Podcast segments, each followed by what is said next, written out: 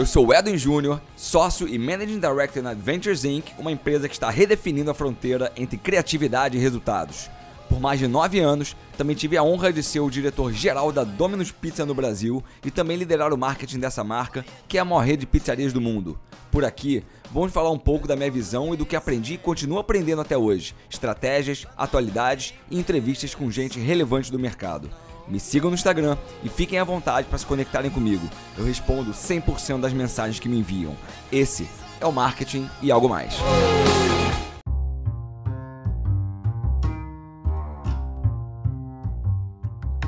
Nesse episódio, eu falei com a lenda Andrea Cari, profissional renomado no mundo do poker e fundador da Fúria, uma das maiores organizações de esportes do mundo.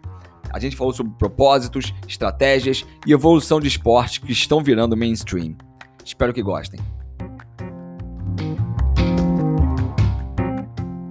Hoje estou aqui com uma lenda, um jogador profissional super renomado no mundo do poker, já conquistou o tão desejado bracelete de campeão do World Series of Poker, fundador da Fúria, uma organização de esporte com diversas equipes de nível mundial, e hoje está aqui comigo para um super papo. Bem-vindo aí, André Acari, tudo bom? Que é isso, que é isso, que é uma apresentação dessa eu me sinto mal, pô, pelo amor de Deus. prazer demais, velho, prazer demais, muito legal estar tá podendo participar do podcast com você e espero que eu possa colaborar aí com a galera que está escutando. Legal, cara. Super, super obrigado por, por aceitar o convite.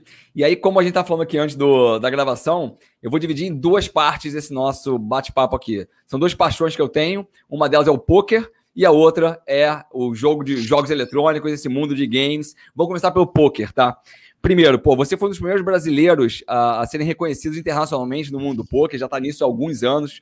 É, foi o segundo brasileiro, se não me engano, né, de, a ganhar o bracelete do World Series of Poker. Pode ser, se eu estiver falando uma merda aqui, pode falar, cara, falou não, merda. Não, não, por enquanto tá indo bem, tá tudo certo.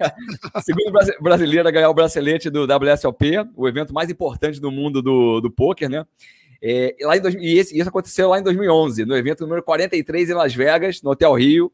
É, mais de 2.800 jogadores, três dias de disputa, quase 14 horas da mesa por dia, foi campeão, levou 670 mil dólares, é, mão final, heads up, adversário da all-in, você dá o call, showdown das cartas, você leva com o terceiro rei batendo na mesa, galera invadiu. E eu, eu hoje estava vendo vídeos sobre é, dessa final. Cara, parecia final de Maracanã. Eu acho que o, o, mundo do poker nunca tinha visto isso. A galera invadindo, cantando hino. Você, porra, subiu no palco com, com a bandeira, com a blusa do Brasil. Cara, foi uma loucura.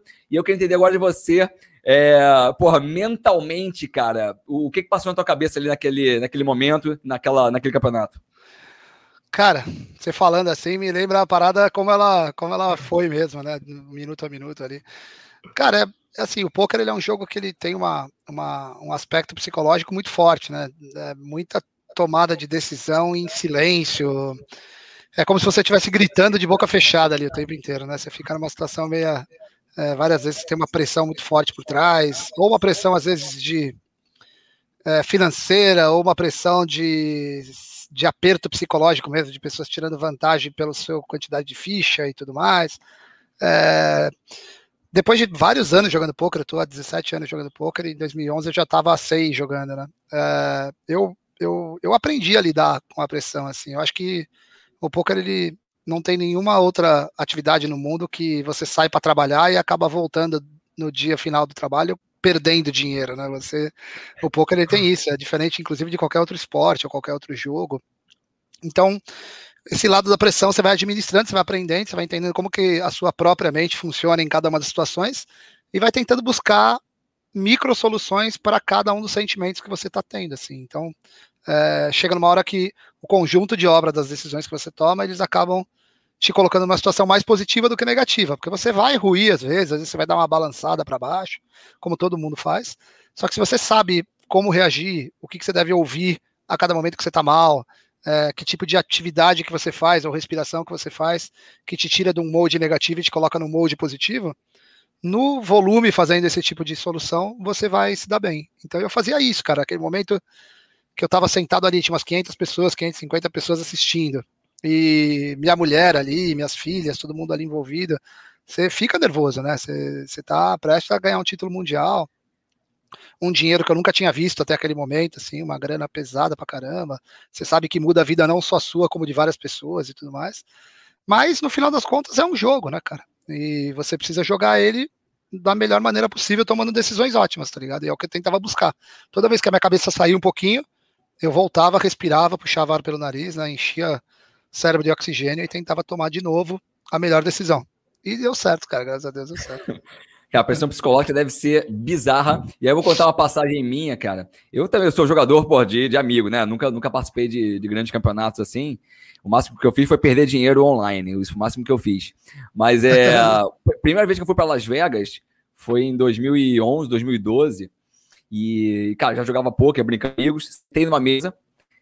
É, aquelas, pô, era 100 dólares, né? Que pra mim, porra, 100 dólares aqui com pessoas. Eu nunca tinha jogado com pessoas desconhecidas nem aqui no Brasil. Então, caraca, sentar numa mesa ali em Las Vegas com 10 pessoas ali na mesa, desconhecido, pô, em inglês, olha pro lado, pô, a galera te olhando meio torto, e eu, garotão lá com 100 dólares na mão. É, cara, a primeira mão que eu, que, eu, que eu levei numa história em Las Vegas em poker foi um Ford Race. Foi bizarro, assim.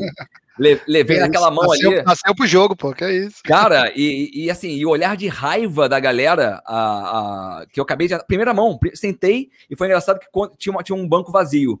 É, quando eu fui sentar no banco, um cara que já estava sentado, ele, ele sentou onde eu ia sentar. E aí eu sentei no lugar onde ele estava. E aí, pô, a mão deu, foi favorável para mim ali. E o cara começou a reclamar comigo, era um japonês, ele começou a falar, me xingar ali do lado. Me, me, pô, era para eu estar tá aí, era para eu estar tá aí. Porra, a culpa foi tua, amigão, né? Então deve ser uma loucura isso. E aí. Tem esse, é... tem esse fator, da, tem esse fator da, da, Principalmente quando você joga com muitos amadores, assim, né? A galera que não vê o jogo como profissionalismo. Você tem esse caso de é, sorte e azar, às vezes algum tipo de, de, sei lá, de mandinga, né? De coisas que cercam a, a cultura humana assim de uma forma meio lúdica e tudo mais. Mas quando você vê o jogo pelo lado profissional, assim, ele até perde um pouco desse brilho, né? Essa, uhum. essa coisa mágica da parada. Ele é mais uma coisa técnica de tomar. Estatística, né? É, ele não fica tão agradável, tão fã assim quanto uhum. é quando você tá na resenha, né? Zoando com seus amigos, tomando, comendo uma pizza, tomando uma cerveja, caramba. Mas é a escolha que você toma, né? De jogar aquilo profissional. Então você perde um pouco de um lado, mas ganha do outro.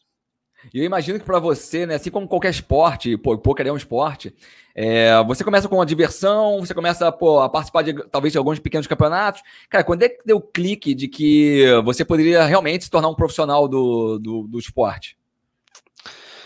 Cara, eu acho que veio, veio pela minha vontade que eu tive na vida inteira, assim, de empreender. Eu sempre, sempre quis empreender, mas eu nunca tive grana e nunca tive condições financeiras para empreender de uma forma meia tranquila, assim, light. Eu nunca tive experiências também de empreender com dinheiro de terceiro, então eu sempre quis tomar as minhas próprias decisões. E até 2005, que foi quando eu conheci o poker, eu tinha feito muita coisa na vida já, mas todas elas com viés de querer construir por si próprio, assim, sabe? De querer fazer uma empresa ou ser operador de pregão de bolsa de valores ou, sabe? Sempre dentro dessa característica de scalper da vida, assim, né? De você querer fazer uhum. a parada, resolver, ser o seu dono do seu horário, da Perfeito. sua. Né, se você for bem, você é recompensado automaticamente.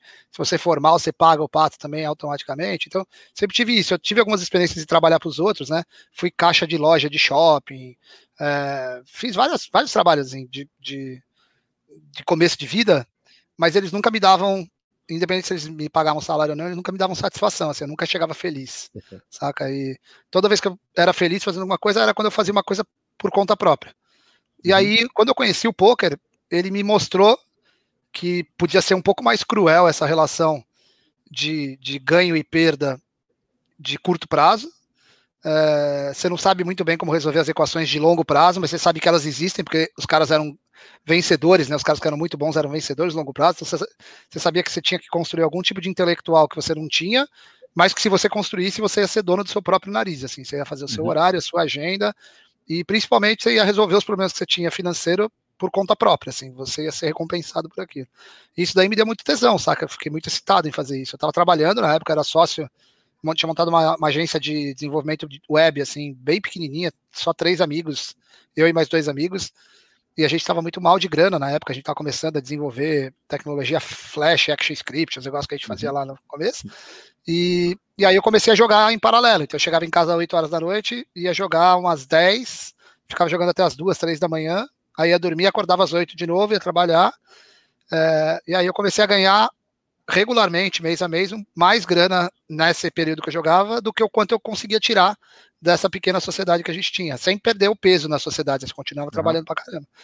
Mas eu vi que tinha muito espaço para esse intelectual meu de poker crescer, se eu estudasse mais, se eu me dedicasse mais, se eu lesse mais livro, se eu fizesse mais aula online e tudo mais. E aí eu peguei e falei com a minha esposa, falei com os meus sócios, falei, galera, vou pro pau, velho, vou, vou ficar o dia inteiro estudando essa porra. E se por acaso eu o meu, meu feeling tiver certo, eu não volto mais para a empresa, eu não volto mais para nenhuma outra solução que não fosse a minha carreira no poker. Né? Uhum.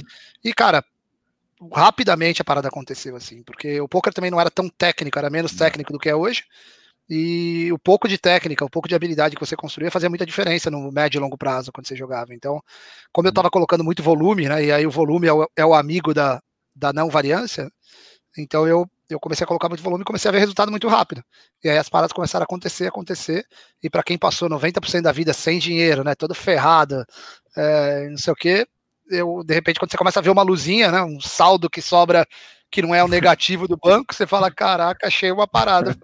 Aqui vai, começa a parar, parar de voltar cheque, começa a ser, opa, nasceu alguma coisa aqui. Aí eu coloquei carga, eu coloquei carga máxima, velho. Aí eu fui para cima e comecei a estudar muito, assim, me dedicar muito, aprender muito, e ao mesmo passo que eu, eu ia evoluindo como jogador, eu ia sempre com o mesmo espírito de empreender. Então eu ia montando empresa ao, ao redor de poker, eu ia enfrentando o poker na briga dele macro, né? De regulamentação e tudo mais, junto com outras pessoas que me ajudaram muito, como o Igor Federal, essa galera toda que fez o poker acontecer dito que aconteceu.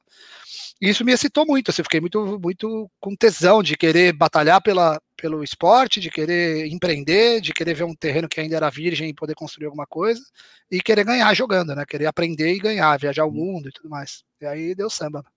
Boa, cara, boa, bela história. E assim, você falou um pouquinho de, de que você passou algumas madrugadas jogando e tal, imagino que foi online, né? Tudo online. Sim, sim. E, cara, qual é a principal diferença, assim, de você jogar uma mesa que pô, uma mesa séria, né? Uma mesa de campeonato online e ao vivo, certo? Será a pressão imposta entre os jogadores ali? É basicamente isso? O que, que você, que, como, é que, como é que se difere isso? Cara, o poker ele é um jogo, sem ser romântico, assim, de fato, de verdade, ele é um jogo de informações. Né? Então, a partir do momento que você coleta uma, uma quantidade grande de informações, você tem que processar rápido e gerar uma ação diante das informações que você tem. Existem, existem softwares, inclusive, que somam essas informações e te dão o resultado absoluto daquela, daquela solução. Eles falam assim, a solução para esse problema é essa daqui, não tem discussão. Uhum. Então, quando você está jogando rápido, online ou ao vivo, é como se a sua cabeça fosse esse software mal feito, né? O software ele é perfeito. Você é um pouco pior que o software, então você tem que acumular informações e gerar uma decisão. A diferença entre online e live é o tipo de informação. Online você tem alguns tipos de informação, mais estatísticas, mais números, mais dados que são mais menos subjetivos. Né? Ao vivo você tem um outro tipo de informação. A, a postura da pessoa, o, o, comportamento dela na mesa, o comportamento dela durante aquela mão, o que, que indica que está mais um negócio para um lado ou está mais um negócio para outro lado, de acordo com o que você está vendo e com o que ela está fazendo nas outras mãos anteriores que jogou com outras uhum. pessoas. Então aquilo ali não é tão mastigada a informação para você em termos de número, mas ela é mais aberta a informação em relação ao corpo, né, em relação à, postura da pessoa. Mas tudo é, é a capacidade que você tem de dado, de captar dados e gerar uma solução. É, os dois me excitam muito, eu gosto muito dos dois, tanto do online quanto do ao vivo, mas quando a gente veste a roupa de jogar ao vivo, você sabe que tipo de informação você vai colher, que tipo de informação você está buscando, para que tipo de solução você vai apresentar. E quando você senta na cadeira para jogar online, você sabe que tipo de solução, de informação você está colhendo, para que tipo de solução você vai dar. Tem gente que é melhor fazendo uma do que fazendo outra. Uhum. Tem momentos, eu, por exemplo, fui em momentos da minha vida que eu era muito melhor online do que jogando ao vivo. E aí eu era até piada, eu ia jogar ao vivo, os caras falavam para levar o mouse, que eu não sabia jogar, caramba. É, de repente, minha vida foi indo para um outro prisma, né? Eu, eu, eu, você vai envelhecendo, você vai perdendo a capacidade de reflexo de jogar 25 mesas, 20 mesas, 18 mesas ao mesmo tempo, que é o que eu jogava online. Então você começa a diminuir o volume do online, ele começa a ser um pouco mais cruel para você em termos de resultado, e aí você começa a focar no, no ao vivo, que são outros tipos de informações, são mais uhum. de faz, fácil degustação, assim, né? Mais tranquilo. Mas é, são complexas, tão complexas quanto as outras. E aí eu comecei a me dar muito bem no ao vivo e comecei a jogar online só esporadicamente. Aí quando eu entrava em campo online, eu entrava com tudo que eu tinha, né? Para tentar fazer o melhor possível. E hoje você. E como é que tá esse momento de pandemia, assim, né? Tá, tá rolando alguma coisa com, com seus devidos cuidados ou só online? Cara, para mim foi muito ruim o ano passado em termos de poker, né? Porque parou tudo, parou todo, todos os torneios do mundo inteiro, então eu fiquei, fiquei nos box, foi ruim pra cacete. Eu tô nos Estados Unidos, então o poker online aqui ele não é liberado, ele é liberado por estado, né? Então tem estados que são regulamentados. Eu moro na Flórida, então na Flórida não é regulamentado ainda, então eu não podia jogar. E, e os ao vivo estão voltando agora. Essa semana voltou o primeiro grande ao vivo aqui nos Estados Unidos, que foi aqui em Miami. É, eu vou jogar provavelmente nos próximos dias agora.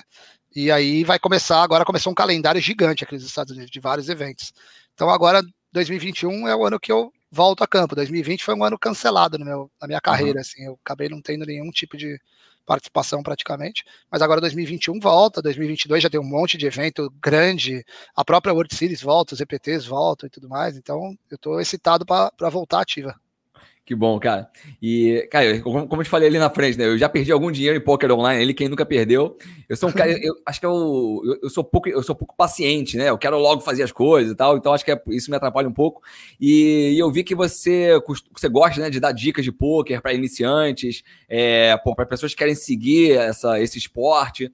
Você segue é, fazendo essas dicas, você gosta de dar dicas, e que tipo de dica você daria para alguém que, pô, como eu, que gosta, mas pô, tem medo talvez de entrar num torneio menor porque vai fazer feio ou que vai ser engolido por pessoas que nem você? Cara, eu, eu assim, eu passei nove anos da minha vida, dez anos quase, dando aula de poker ao vivo, né? Então a gente fazia, a gente fechava um hotel fazenda no, em São Paulo, um final de semana por mês e fazia o curso de sexta, sábado e domingo. A gente foi 10 anos sold out, assim, 10 anos lotado. Caramba. E, pô, foi uma puta experiência legal pra caramba. Depois disso, a gente criou aí na Game que é uma escola de poker, que era tudo que a gente fazia no ao vivo, a gente transformou em digital e fez um curso online muito legal. Então ela está aberta, tem uma mensalidade muito barata, assim, 29 reais por mês. E bomba, tem muito aluno, muita. E ali é onde é um centro de, de coleta de informação técnica sobre poker do que a gente pode prover. Hoje em dia o poker está com muita, muito mecanismo de aprendizado, assim, tem muita coisa para você é, material gratuito, material pago, cursos grandes, cursos pequenos. Se você pesquisar no Google, você vai achar várias coisas com vários profissionais. A gente diz que no mundo do poker é muito legal, eu acho que no poker e na vida, assim, qualquer coisa que você vai fazer.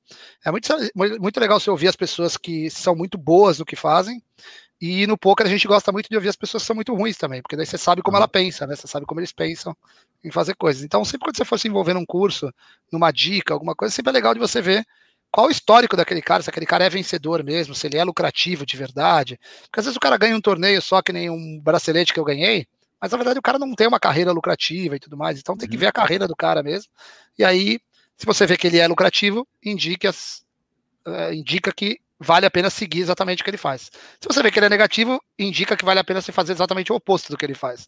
Porque uhum. é, é, são coisas desse tipo que acontece.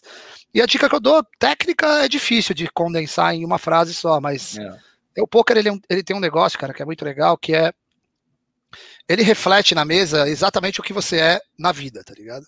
Todas as decisões que você toma no poker, eles te mostram que tipo de gente você é, que tipo de ser humano você é.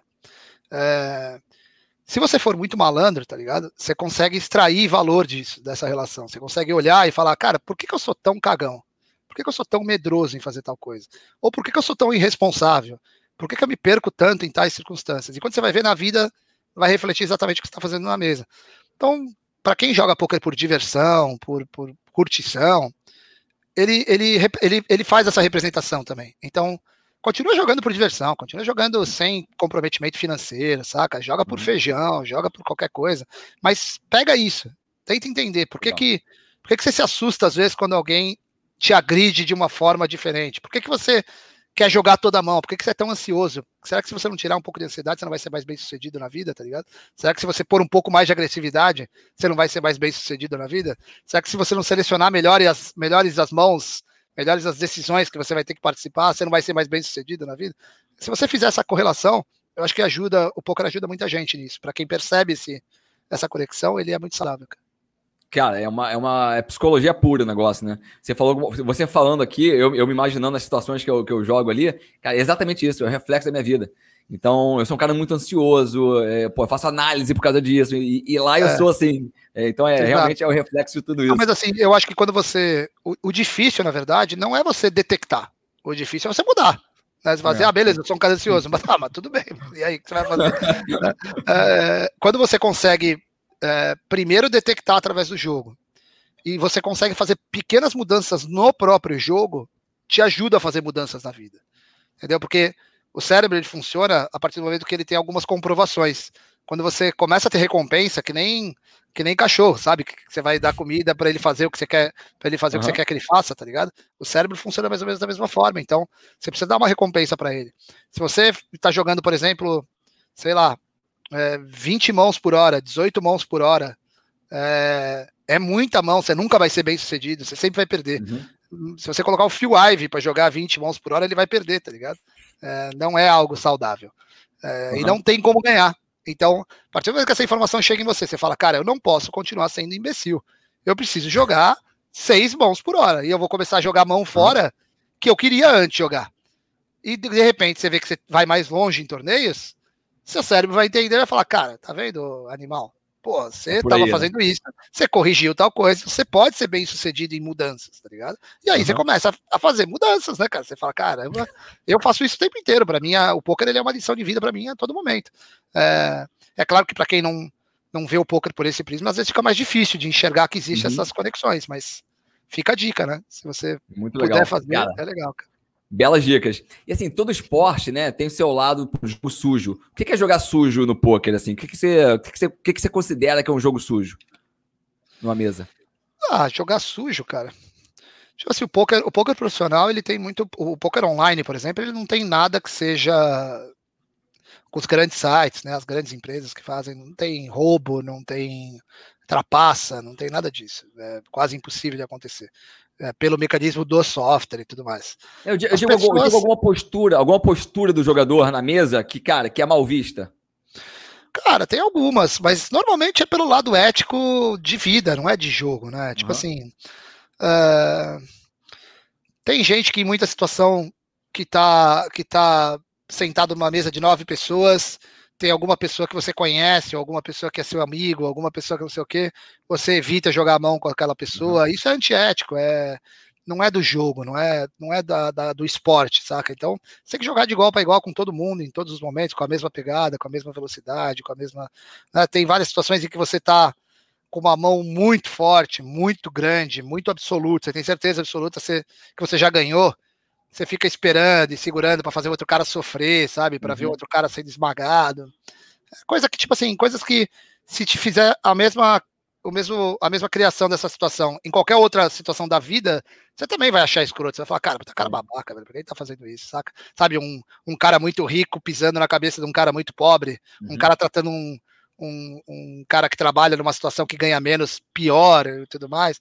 Poker tem muito disso, né? Então, é, essas são situações que todo mundo acha antiético, mas o poker também, cara, ele é muito democrático e, e ele, é um, ele, é uma, ele é uma cultura muito legal, assim. Então, quando acontece isso na mesa, como a grande maioria dos jogadores é, são éticos, não são caras que, que tomam atitudes equivocadas, assim, então a mesa pune.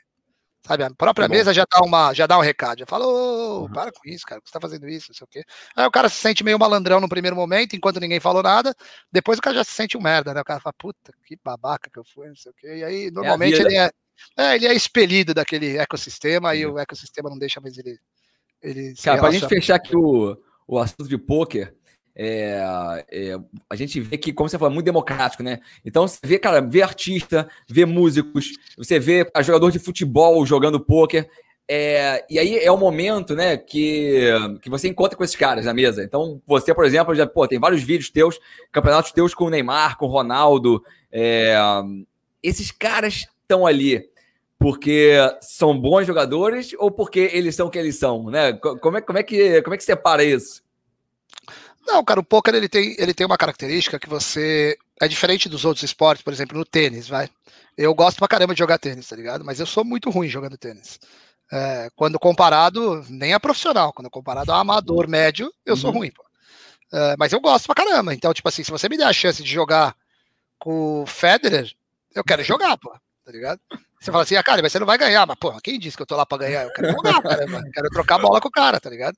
É... E o poker, só que se eu for lá na, no US Open, com o dinheiro no bolso, e chegar na fila de registro e falar, eu quero jogar com o Federer, os caras falam, ô, gordinho, da linha, pô. Não tem como você jogar com o cara, tá ligado? Você tem que estar tá qualificado, você tem que estar tá classificado, seu ranking da TP deve ser X, Y, Z, o cara, você não pode jogar e acabou. Não, mas eu quero pagar um milhão de dólares para jogar. Fala, você não vai jogar, animal, sai fora. você não pode jogar, entendeu?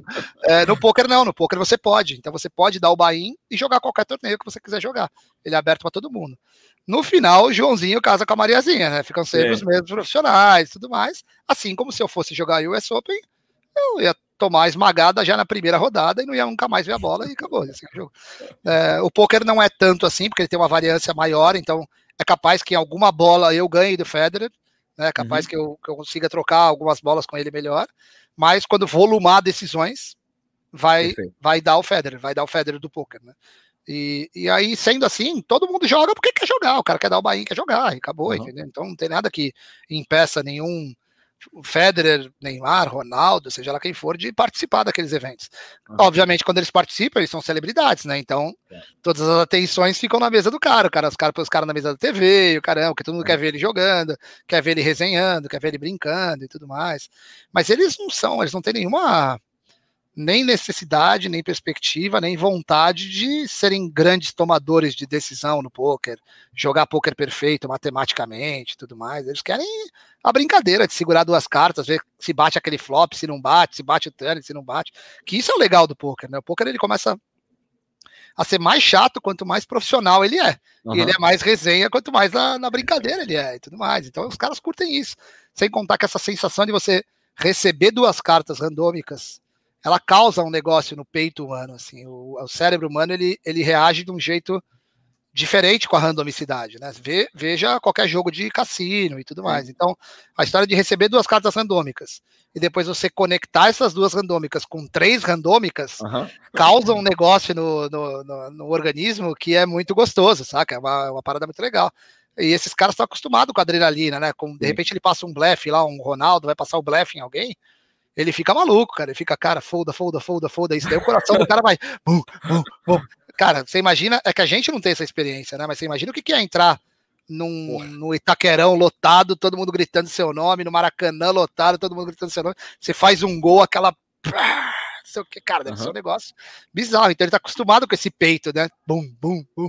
Então qualquer coisa que coloque ele nesse mesmo cenário, ele curte, é legal para ele, porque é meio que o habitat natural dele, tá ligado? De, de situação organi do organismo. Então eu vejo que eles gostam muito por causa disso, porque o poker é adrenalizante mesmo, né? Você ganhar um pote grande, bater um river que você não esperava, não sei o que, ele causa sensações, é uma montanha russa, assim, então é muito gostoso isso. Por isso que esses caras eu, eu, lembro, eu lembro quando bateu aquele meu Ford Reis lá na primeira mão, cara, eu tremia, assim. Pô, é, é realmente isso. É, cara, é, por mais que pô, não valesse um pote gigantesco, cara, é, é tremer pela sensação, né? E não pela grana em si. É, é louco. Tem uma, tem, uma, tem uma frase de um amigo meu que ele fala. Ele fala, cara, sabe qual que é a, a, melhor coisa do mundo? Eu falo, qual, Vini? Chama Vini. Ele fala, ganhar no jogo, ganhar no poker. Aí ele fala, e sabe qual é a segunda melhor coisa do mundo? Eu falo, qual? Ele fala, perder no poker. a melhor coisa é ganhar, a segunda melhor coisa é perder. Ele quer jogar, ele tá é. É legal jogar. Muito bom. Cara, do, do poker pro, pro esporte. Vamos para a segunda, segunda parte do nosso papo. É, certo, certo. Pô, você fundou a Fúria lá em 2017, né? Acho que foi 2017, tem 3, 4 anos.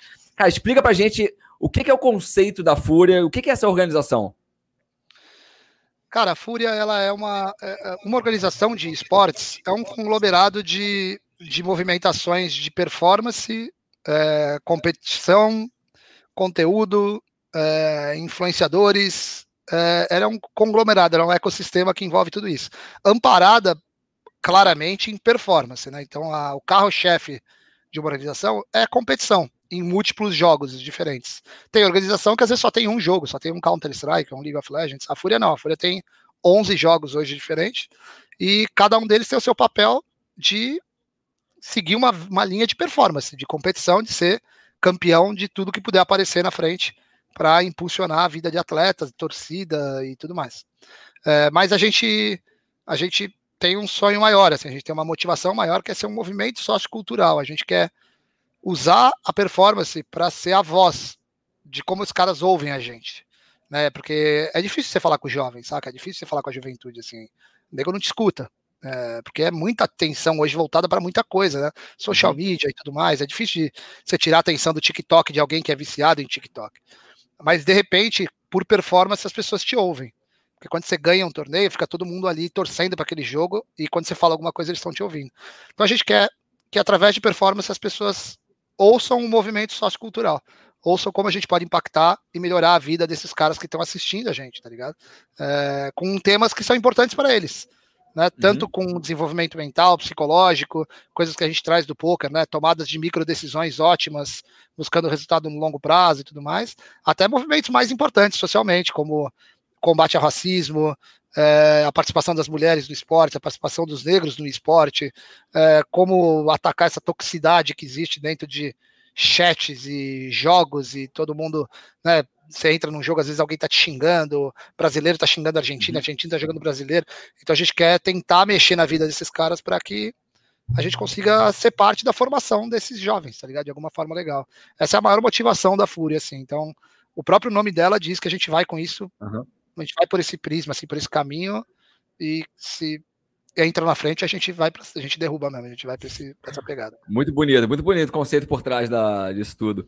E, cara, eu sou um fã também de esportes, eu sempre evolui, passei na evolução dos videogames, né? Do Atari até o PlayStation agora, PlayStation 4, PlayStation 5, e eu fico brincando que, cara, como tudo na vida, se você não se adapta às pequenas mudanças que vão acontecendo, quando você olha para trás, você não consegue é, é, tomar decisões, é, talvez com o momento que, que já tenha passado. Então, um exemplo disso é exatamente isso. Vamos, vamos pegar aqui a evolução do, do joysticks, né? Do, dos controles de videogame. Cara, eu comecei no Atari, que era um manchezinho com botão, depois foi pro Nintendo, aí foi pro Master System, aí foi pro PlayStation 1, 2, 3, 4, 5. Cara, hoje eu só consigo pegar um controle de PlayStation 5 e jogar porque eu passei por essas pequenas mudanças que tiveram nos controles ao longo da vida. Porque se eu pegar um amigo meu que parou no, no Nintendo, lá com dois, dois botões, ele não consegue jogar hoje um FIFA ou um CS ou um Counter-Strike que for é, num controle mais, mais, né, mais, parece um alienígena o negócio. Sim, e, verdade. E, e aqui no escritório, a gente colocou um. Tem um PC Gamer aqui, cara. Eu vira e mexe aqui para destressar, venho aqui dar uns tiros. E, e assim, é impressionante é, como eu só tomo tiro mesmo. A garotada deve ficar o dia inteiro. a garotada deve ficar o dia inteiro ali. É muito rápido o pensamento. É, é, é troca de arma, aí vem para trás, aí faz, faz estratégia. É um negócio bizarro, assim, cara. E como é que é feito isso aí dentro, é, em termos de treinamento da galera que está com você, dos atletas de vocês de esportes? Cara, é, é uma é uma uma estrutura quase que inacreditável, assim. É muita gente envolvida, cara. E os caras são atletas, atletas mesmo, como são os atletas da NBA, como são os atletas da NFL. É, é manager, é analista técnico, analista estatístico, é coaching, é psicólogo, é fisioterapeuta, é médico, é tudo isso. A Fúria tem tudo e serve esses atletas de toda a estrutura que é possível dentro da nossa companhia, né? Tem companhias que são maiores, inclusive, mas dentro do que a gente pode servir, a gente serve de, de um negócio bem completo para eles poderem performar e realizar o sonho deles, que é ser campeão dos eventos que eles participam, que é trocar de igual para igual, ter brasileiros trocando de igual para igual com gringos, né, que tem a estrutura muito melhor que a, que a do Brasil geralmente, tem mais, mais é, infra para fazer as coisas que eles podem fazer. Então, é, o conceito de desde a avaliação de quem vai entrar na organização para jogar, com um processo de seleção bizarro, com muita gente participando, muita gente envolvida para selecionar também, até a seleção e depois a construção desse cara pelo viés profissional, porque ser bom jogador não tem nada a ver com ser bom atleta, né? Ser bom jogador uhum. tem vários que são. É igual, exatamente igual a qualquer esporte, né? Futebol, se você pegar uma Copa da Favela, por exemplo, tem muito cara que é muito bom. Você fala, cara, esse cara tinha que estar tá jogando. Uhum mas ele não é, às vezes não é um bom atleta, né? Não tem um comprometimento que tem que ter, não tem a rotina que tem que ter, não tem a hierarquia que tem que ter, não consegue cumprir a hierarquia e tudo mais. Então, é, a gente tenta mexer na vida desses caras no geral, quando fala de atleta, né? Formando eles como atleta, e a gente também tenta mexer na vida pessoal dos caras, né? Na construção da mente deles como ser humano. Então a gente orienta eles por questão tributária, questão financeira, questão ética, qualquer desvio de conduta a gente ataca radicalmente para mostrar para ele como que deveria ter sido feito, porque é tudo uma molecada, cara, é tudo uma galera de 18 anos, 19 anos, 20 anos, 21 anos. E eu lembro a quantidade de merda que eu fazia quando eu tinha 21 anos. Hoje eu tenho 46, sabe? a vida te, te ensina rápido, né? Uhum. E aí é muito legal você dividir com alguém que tá começando agora, para que pelo menos esses caras tomem erros diferentes do que você tomou, né? Os mesmos não, erra diferente for errar, mesma uhum. coisa não. Então, é, eles entendem isso e acho que a gente estava hoje como a maior organização da América Latina, porque o nosso cuidado é extremo, assim, em formar pessoas legais mesmo, pessoas bacanas, cara. E os caras veem isso, sentem bem com isso. As relações não são fáceis de ser quebradas dentro da Fúria, então é difícil a gente mandar alguém embora, é difícil alguém sair do grupo, a gente batalha até o final, assim, para mexer e impactar a vida das pessoas. E hoje tem quantos atletas com vocês? Cara, o total da Fúria hoje são 158 pessoas, cara. Caramba. A empresa é grande, Bastante tá grande. Gente. Uma operação aqui nos Estados Unidos, uma operação no Brasil. Aqui nos Estados Unidos são umas 10 pessoas, no Brasil são mais de 140. É, e não para de crescer, cara. Todo dia a gente está precisando de mais gente, todo dia a gente está contratando mais. É, mas é gostoso, né? Porque eu, para mim, pelo menos, eu sou eu sou doente com esporte, cara. Eu adoro esporte. Eu sou, eu sou viciado em esporte, assim. Tudo, em tudo que a palavra viciado pode soar como positivo, se é que pode, eu sou doente com isso. Então, para mim, tá envolvido num dia a dia onde tem performance envolvida, conteúdo de, sabe, vamos assistir o jogo. Hoje teve jogo da Fúria, que a gente perdeu um jogo grande pra caramba, às 10 da manhã de terça-feira, pô. Isso é um sonho, cara. Você fala, caraca, que legal. É demais, ao invés de esperar o final de semana para ter algum jogo, terça-feira, às 10 da manhã, tá tendo jogo. É, irado. Então, é, e em volta desse jogo uma mega atmosfera, né? um mega ecossistema, é social media, é YouTube, é, é NFT, é não sei o que, é não sei o que lá. Puta, é muito louco você viver essa parada. Então, que é, legal, acho cara. que é um, é um, jeito que você tem, eu pelo menos um jeito pessoal que eu tenho, de envelhecer mais devagar, né? porque você fica é. conectado a jovens, você fica conectado à ação, é do caramba, cara. Eu tenho 46 anos e parece que eu tenho 20 com os moleques aqui o dia inteiro. Tá no freio de mão da, da, do envelhecimento Pô, aí, cara. Exato, é legal demais. E você bate de frente em frente com eles nos jogos? Não, não tem a mínima chance. Não dá, cara, não dá. Aí, aí é onde o corpo e a mente falam mais alto, não tem como, cara. Os moleques são muito, os moleques são muito ratos, pô. Mas eles, assim, é... eu acho que quando você pratica esportes, do jeito que eu pratico, eu jogo todo dia Counter-Strike praticamente. Não tem nada a ver com a, a, a parte da evolução conectada com o esporte profissional, entendeu? Você não. É. Você joga, que nem a galera joga poker. E aí, quando eu uhum. vejo os caras jogando, eu falo, cara, o cara é ruim pra caramba, o cara tá se divertindo pra cacete, uhum. parece que ele tá vivendo um sonho ali, cara. Às vezes você pega uma mesa final de um evento grande que normalmente tem, né, dois ou três amadores que caem ali e acabam chegando. Cara, você vê o olho do cara brilhando, parece que ele tá na Disney, assim, você fala, cara, que legal, velho, é muito louco. Você tá lá, né, não pode errar, não pode tomar decisão. Se errar, o Twitter cai de pau em cima de você, vai todo mundo te xingar. E o cara tá lá, foda-se, eu quero jogar de qualquer jeito. É muito louco, é bacana pra caramba. E hoje, hoje você vê no mercado, assim, né, um, ainda um preconceito em relação ao, porra, ao cara que quer se tornar um profissional de, de esportes, alguma coisa assim, até por parte da família dessa galera? Cara, eu, eu, eu vejo, mas eu não condeno, não, cara. Não condeno, assim. Eu sou pai de duas meninas, tá ligado? Minhas filhas adoram jogar Valorant. Elas jogam toda, toda hora Valorant. Tem quantos anos? Elas têm, uma tem 22 e uma tem 16. É. É, e assim, você é pai já, Edwin, não? Tem uma menina, uma menina de 5 anos. É, então, 5 anos ainda ela é muito nova, mas eu tenho certeza que a sua preocupação com ela é extrema já, né? Mesmo com 5 é, anos total. é extrema. Mas você vai ver, quando chegar com 10 anos, cara, qualquer passo você não vai controlar ela, ela vai fazer o que ela quiser da vida dela, tá ligado? Mas, mas você quer, você quer influenciar, você quer saber, você quer pelo menos checar para ver se ela não tá fazendo merda, saca? Para ver se ela não vai se dar uhum. mal. Então, tipo assim, é natural, pô. Pai é pai, tem que ser assim mesmo, família é assim. Então, eu, o que eu acho é que é muitas vezes do atleta ou do, do, do aspirante a ser profissional, de entender que a vida não é só aquilo, saca? Que ele precisa, além de querer fazer aquilo, não é porque você quer fazer uma coisa que você tem o direito de fazer uma coisa. Você tem que construir aquela coisa, saca? E aí, para construir aquela coisa, você tem que entender que tem pessoas que se preocupam com você, você tem que entender que você precisa educar elas, que você precisa dar informação para elas, que você precisa levar elas para conhecer. Não é fácil para um cara de 50 anos entender que um cara vai ser profissional de Counter-Strike, pô. É, é, difícil, o cara não sabe nem o que é Counter-Strike. É difícil, Sim. aí de repente o cara vê lá um jogo de tiro, não sei o quê. É. é. É, complicado, né? Quando você cai no senso comum de 50 anos de idade, e aí de repente você que é jovem, você tá condenando o seu pai de 50 anos de idade porque ele não entende. Pô, é você que, que não, não entende, pô. Então, todas as vezes na Fúria que a gente pegou, vai contratar um novo atleta, por exemplo, que ainda não é atleta profissional. Pega a família do cara, leva lá para o escritório. A gente tem um puto escritório gigante na, na, na Vila Olímpia, em São Paulo. Leva o cara para o escritório, ele vê a estrutura, ele vê o médico, ele vê o fisioterapeuta, ele vê o psicólogo, ele vê os meninos ganhando salários altos, ele vê os meninos criando independência financeira, construindo a aposentadoria deles, sustentando muitas vezes a família de todos eles, uhum. né? Então, os atletas da Fúria hoje, cara, tem uns caras que são mega celebridades, assim, então eles, eles compram casa pro pai, compram carro pro pai e pra mãe. Na hora que os caras veem isso, eles falam, cara, eu não imaginei que existia um negócio desse.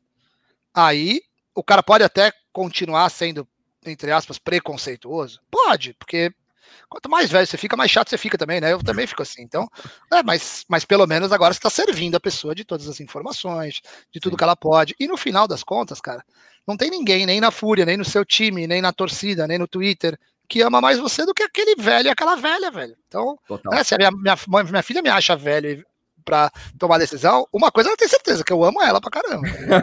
Então, pô, eu tô, Verdade, se eu tô cara. preocupado, é pro seu bem, né? Eu não, vejo, eu não vejo nenhum outro tipo de preconceito que não seja esse dos pais, né? Obviamente. Conectado ao amor, ao carinho, à preocupação e tudo mais. Uhum. E eu acho que ele é muito fácil de resolver, porque a plataforma esportes é muito sólida. Ela é muito uhum. grande e ela vai ser mainstream em muito poucos Total. anos no Brasil e menos anos ainda nos Estados Unidos. Então, Sim. É, hoje em dia já tem bolsa para as universidades aqui para atletas de esportes ah. nos Estados Unidos. Então os caras estão ganhando scholarship para jogar Counter-Strike, para jogar League of Legends. É, agora o, a, o Comitê Olímpico está anunciando a Olimpíada de Esportes. É, não é mais uma parada que, tipo assim, ah, não, mas é um, um side business ali, um, um negócio meio Sim. obscuro. Tem nada de obscuro, não, pô. E, e o poker, por exemplo, eu, eu joguei poker a vida inteira, e durante os primeiros 15 anos, 12 anos que eu joguei, ele tinha esse, essa carga de preconceito no Brasil, né? Não. O achando que era jogo de azar, e vai pra delegacia, e a polícia fecha torneio, e tem processo na justiça, e faz não sei o que, faz não sei o que lá, velho. A partir do momento que você começa a dar informação para as pessoas, é claro que sempre tem gente mal intencionada, sempre tem uhum. gente, mas no geral, o ser humano ele não é do mal, pô. Então, ele é do bem, saca? Ele tá querendo tomar boas decisões. Então, uhum. a partir do momento que você entende que o mundo vai mudando, você precisa se adaptar e precisa entregar a informação que você sabe, as pessoas não têm fica mais fácil, assim, as coisas não são resolvidas mais fáceis. E eu acho que você falou um, um negócio aqui, cara, concordo 100%, ainda não é mainstream, né? E, e, e, é difícil você convencer uma pessoa que não está inserida nesse, nesse meio que vai ser mainstream muito em breve, né? E aí acreditar claro. nesse sonho, tipo esses pais. Mas é uma coisa, cara, que eu acho que daqui a 30 anos, se a gente estivesse falando daqui a 30 anos, eu e você nesse podcast aqui, assim, ia ser super natural, igual a gente falou do Neymar ali, você ia não, falar do, pô, do atleta teu que tá por claro, ali. Né? Claro. Não ia ter nem discussão sobre isso, mas a, a, questão só é que, tipo assim, você fica mais preocupado do que o necessário, entendeu? É. Quando você joga poker, por exemplo, quando a gente começou a jogar poker, é claro que tem algumas preocupações de regulamentação, aceitação do poder público e tudo mais, que você tem que ter essa preocupação, porque senão você vai preso. Né? Você não pode. É. O cara chega lá com um monte de polícia falando que você tá jogando máquina de caça-níquel, pô. Se você não explicar o que está acontecendo, se você não for na, no Senado, se você não falar o que está acontecendo, os caras te põem em cana. Falam, cara, você está lavando dinheiro, você está jogando jogo de azar, você está promovendo, sabe, excitando o jogo de azar. Uhum. Então você tem que batalhar. No esportes é a mesma coisa. O que te bloqueia de fazer o que você quer fazer, você tem que batalhar, você tem que lutar, você tem que mostrar o que, que é e tudo mais. Como a gente fez no poker, como o esportes fez também. Pessoas uhum. que chegaram e fizeram no esportes que chegou muito antes que eu cheguei, né? Eu, eu tô pegando agora o filé do esporte. Teve gente que ralou o osso ali, né? Ralou o osso lá atrás. Tinha que né? jogar os corujão da vida lá, mostrando pro pai que era legal jogar, caramba. Eu não tava nessa época. Eu tava nessa época, eu tava batalhando a outra briga lá, que era do poker, que foi árdua pra caramba, mas eu batalhei. Uhum. É, mas chega um determinado momento que a luta tá vencida já. É, o esporte, a luta já tá vencida, esquece. Ah, mas tem um tio lá no interior do, de São Paulo que acha que isso daí não é esporte. Cara, azar do tio, velho. Esquece. Ele, ou ele participa e assiste, ou ele não participa e assiste. Porque vai passar o trem por cima dele, ele não vai nem perceber que tá passando, entendeu? É, a realidade, a briga, é, a briga poker, a briga esportes, já foi. Agora começou outras brigas, a briga de blockchain, a briga de criptomoeda, a briga de NFT, é, é outro mundo agora. O mundo tá brigando outras brigas. Essa, Essa tá página já foi escrita, né? Aí já foi. E, cara, só pra gente fechar aqui o papo, é, assim, a Fúria, você tem um, a Fúria TV, né? Que é um dos maiores canais de streaming de, de equipes de jogos eletrônicos do mundo. É, hoje, pô, como é que você faz o marketing da, da Fúria para você atrair atletas, né? Perante outros times ou outras organizações que existem no Brasil e no mundo? Como, como é que você atrai o cara é, e forma o seu melhor time frente a, vamos dizer assim, a concorrência que tem hoje? Cara, depende da, da do, de que tipo de pessoa a gente quer atrair. Assim. Quando a gente tá falando de atleta mesmo, o cara quer competir, eu acho que a, maior, o maior marketing que a Fúria tem é o método Fúria.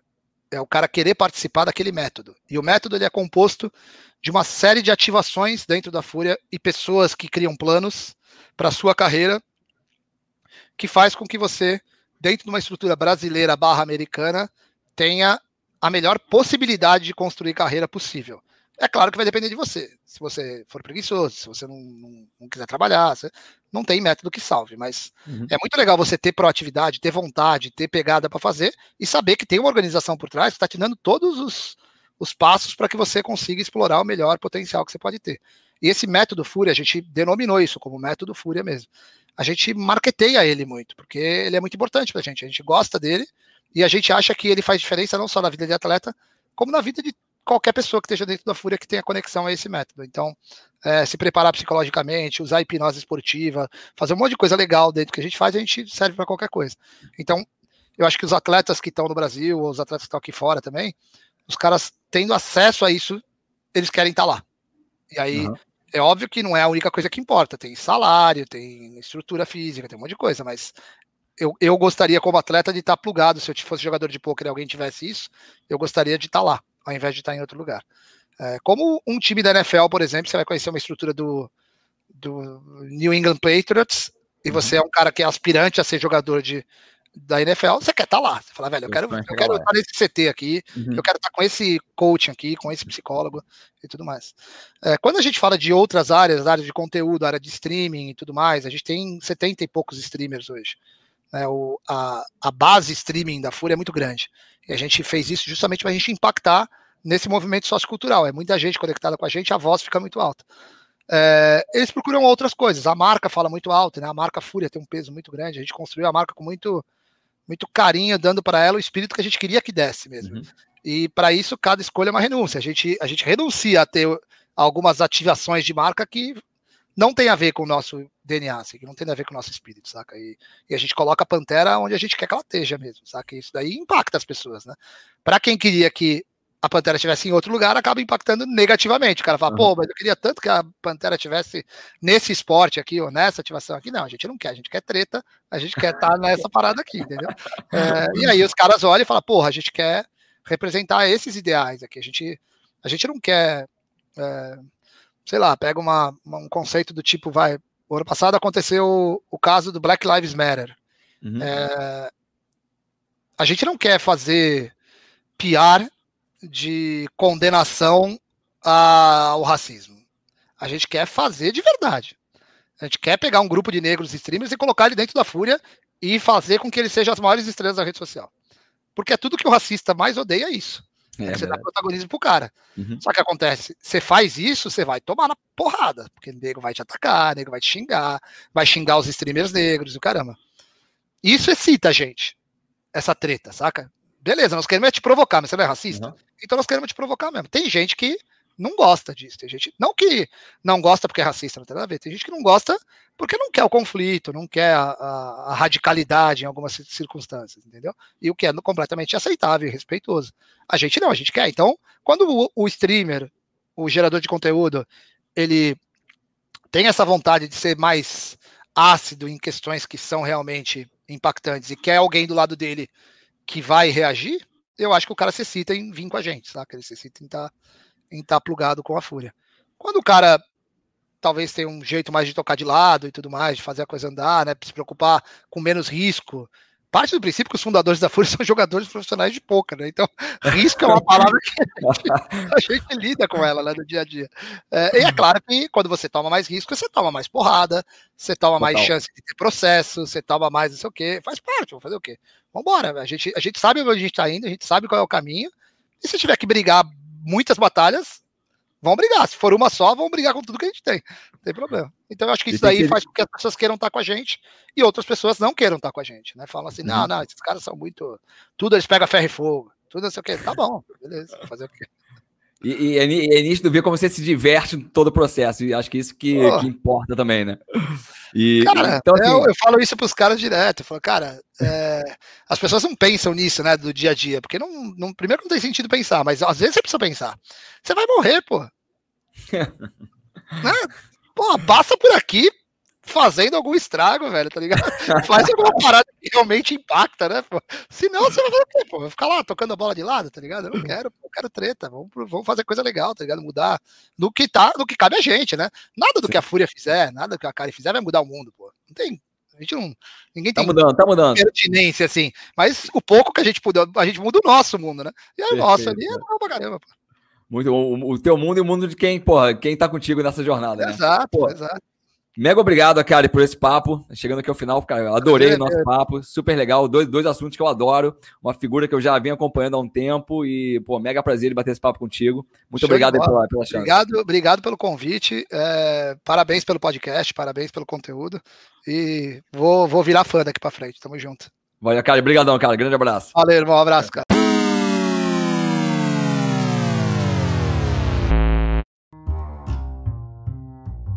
Espero que tenham gostado e caso tenha agregado algum valor para você, peço para se conectarem comigo no Instagram através do arroba edwin.nsjr e a gente troca uma ideia por lá. Um abraço e até o próximo Marketing e Algo Mais.